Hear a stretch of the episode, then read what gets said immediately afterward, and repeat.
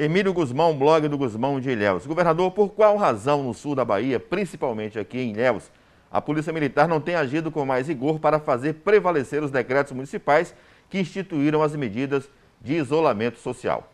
Olha, a determinação nossa é de muito rigor. Eu falei hoje pela manhã com o comandante da PM e ele me relatou que precisava de mais equipes de município, porque quem tem o poder da fiscalização da, da multa, do fechamento, o ato formal é o município. É, o Alvará, eventualmente... A PM dá um suporte, né? Tem, é, a PM dá o apoio, ou seja, se o, houver resistência das pessoas, se houver é, a, a tentativa de impedimento do trabalho dos fiscais municipais, a, a PM está lá para apoiar.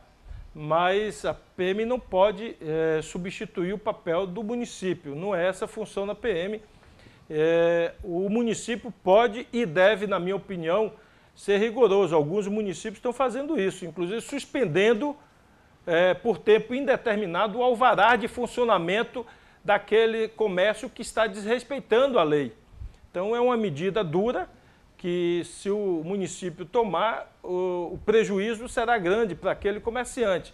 Então muitos só respeitarão uma medida dessa. E a PM, por exemplo, não pode suspendeu o alvará de funcionamento de órgão nenhum.